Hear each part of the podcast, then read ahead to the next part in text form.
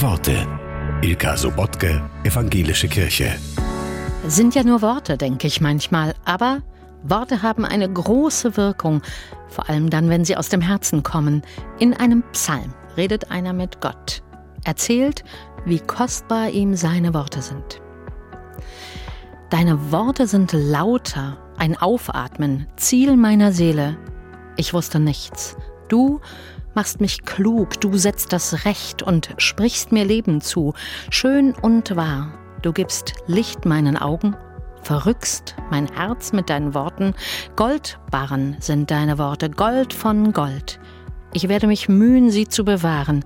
Ich bin ein Irrgeist, behüte mich, Gott, mein Fels mein Erlöser, stimm meine Herzenstöne auf dich ein.